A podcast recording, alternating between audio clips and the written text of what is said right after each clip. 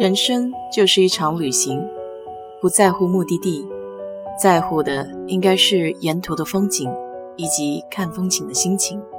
我是 DJ 水色淡子，在这里给你分享美国的文化生活。今天是七夕，中国传统的情人节，牛郎织女鹊桥相会的日子。美国人不了解中国历史的，肯定不会过七夕了。但有个情人节倒是众所皆知的，只不过是在二月份。每次我和我爸讨论这个节日的时候，他都会给我灌输一套属于他自己的别样理论。他是坚决不过情人节的，因为老婆不是情人，他没有情人。乍一看还有那么点道理，再往细想，就是一个没有浪漫细胞的直男思维。不过，既然我妈不计较这事儿，其实也就无所谓了。反正父母那辈也很少见到像现在那些年轻人那般讲究仪式感的。不过，美国人在这方面还算比较在意。情人节对他们来说，不仅是情侣、夫妻，更是家庭和朋友之间的一个节日。在美国，情人节是学校的一个重要日子，从小学开始。孩子们就会一起过情人节。说是情人节，其实更像是友谊日。家长们会提前给班里每个孩子都准备好小礼物，可以是装满糖果的小礼盒，或是一件小玩具，但必须要有的就是贺卡。小朋友得在卡片上写上祝福的话语。节日当天，孩子们会兴奋地交换情人卡和礼物。除了同学之间可以表达友谊，学生也可以向老师表达喜爱之情。有的送老师卡片，有的送老师可爱讨喜的小礼物。这一天，学校老师也会根据“爱”这个主题，让大家分享自己的体会和故事。连教室内部都会装饰的温馨而充满爱的氛围。成年人之间也是可以彼此祝福情人节快乐的。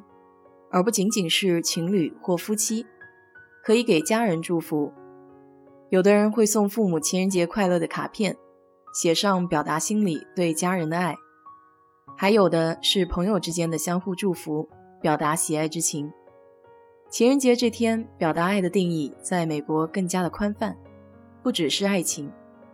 那么，作为情侣夫妻的节日，男士一定都会邀请女士外出共赴晚餐。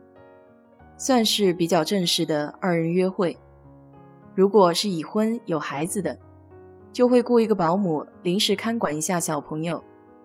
那天的必备是玫瑰花、巧克力，还有精心准备的礼物。当然，这一天也是表白求婚的最好时机了。虽然玫瑰花的价格在这一天都会飙升好几倍，但年轻的情侣们还是乐此不疲的。这一天的晚宴通常也都比较紧俏，好一点氛围的餐馆从几周前甚至一月份就开始接受提前预订了。在这一点上，国内商家的推销力度可要比美国本地大不少，几乎堪比春节、中秋。那一天，大多数男士通常都会找各种理由早早下班，为浪漫而精心布置。如果白天无暇安排好的男士，在下班后，通常会比较狼狈，为买花而东奔西走。即便如此，有时还是两手空空。有意思的是，“情人节快乐”这句祝福语，并不是只能对情人说。这天上班，哪怕是同事之间，男生也可以对女生说这句祝福的话。它并没有特殊的含义，更像是一句平常的打招呼形式。在我看来，对这个关于爱情的情人节最有感触的是，婚姻并没有磨灭两个人之间表达爱意的需求。国内的情人节似乎约定俗成，是小年轻的节日，结了婚上了年纪都已经是老夫老妻了，还整这些都不实际。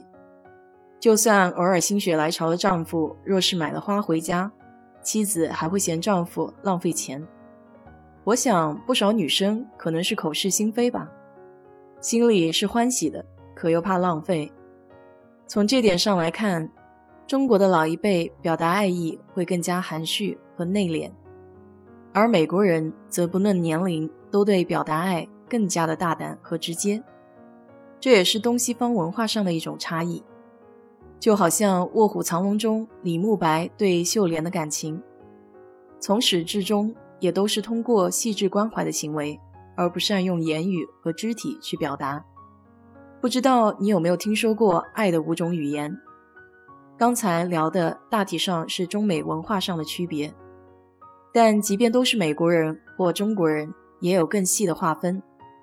每个人对表达爱意也有不同的接受方式。而爱的五种语言就是一个小测试，可以识别什么样的表达爱意方式对自己更加有效。建议有兴趣的朋友可以去看一看。好了，今天就聊到这里。如果你对这期节目感兴趣的话，欢迎在我的评论区留言，谢谢。